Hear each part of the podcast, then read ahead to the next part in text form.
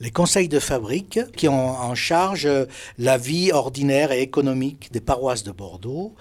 ont souhaité, donc on est au début du 19e siècle, ou fin 18e, début 19e,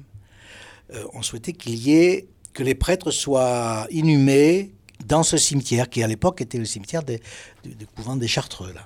C'est allé à la mairie, et la mairie de Bordeaux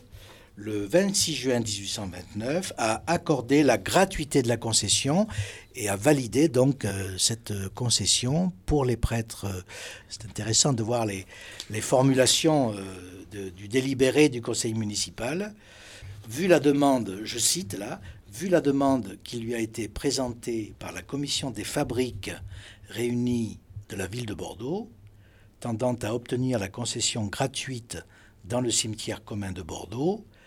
d'un terrain afin d'y construire une sépulture pour les prêtres qui, en communion avec monseigneur l'archevêque, décéderont en cette ville.